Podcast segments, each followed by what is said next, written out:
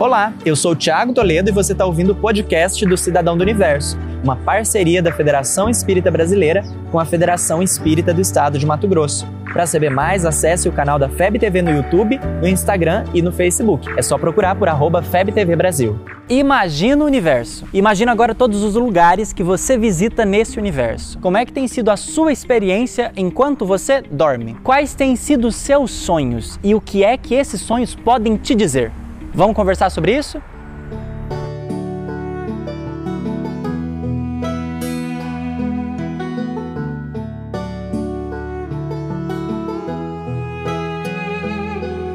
E estar encarnado não é das experiências mais agradáveis ao espírito. É só perguntar a alguém que está encarcerado se essa pessoa gosta de estar na prisão. Há uma vontade constante de liberdade. Quando é que surge essa liberdade para o espírito, então? Com mais frequência durante o sono do corpo físico. Isso porque o que repousa é apenas o corpo. O espírito jamais está inativo. Durante o sono se afrouxam os laços que o prendem ao corpo e não precisando este da sua presença, o espírito se põe a correr pelo espaço à sua disposição, em relação direta com outros espíritos. É como se a gente reunisse a galera. Os sonhos que temos quando nos recordamos ao acordar são os mais valiosos indícios dessa realidade. A maioria deles diz respeito a experiências espirituais. Isso porque, nesse momento, o espírito experimenta a liberdade, mantendo uma discreta vinculação fluídica ao corpo físico, conhecido por alguns como o fio de prata.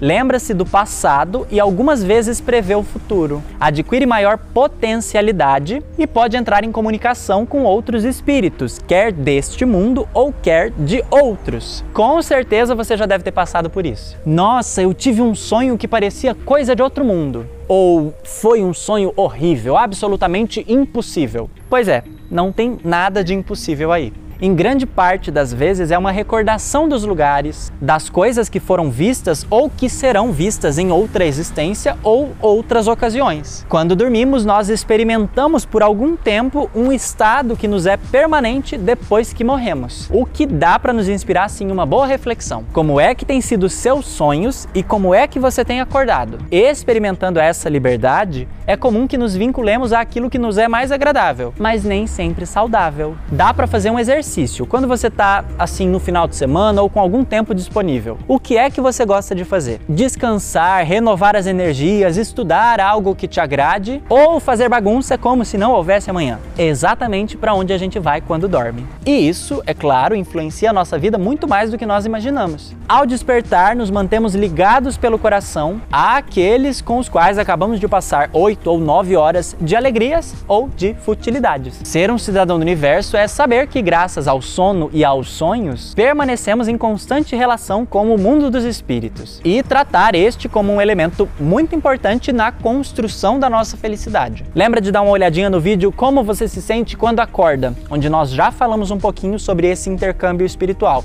tá disponível aqui na FEB TV, dá uma procurada. E conta pra gente aqui nos comentários, você se lembra dos seus sonhos? E como é que eles são? Tranquilos ou uma aventura épica? Parece que eu tô num episódio assim de Game of Thrones, meu amigo. Parece que eu tô lá no mundo invertido do Stranger Things. Pois é, dá para você colocar aqui nos comentários também.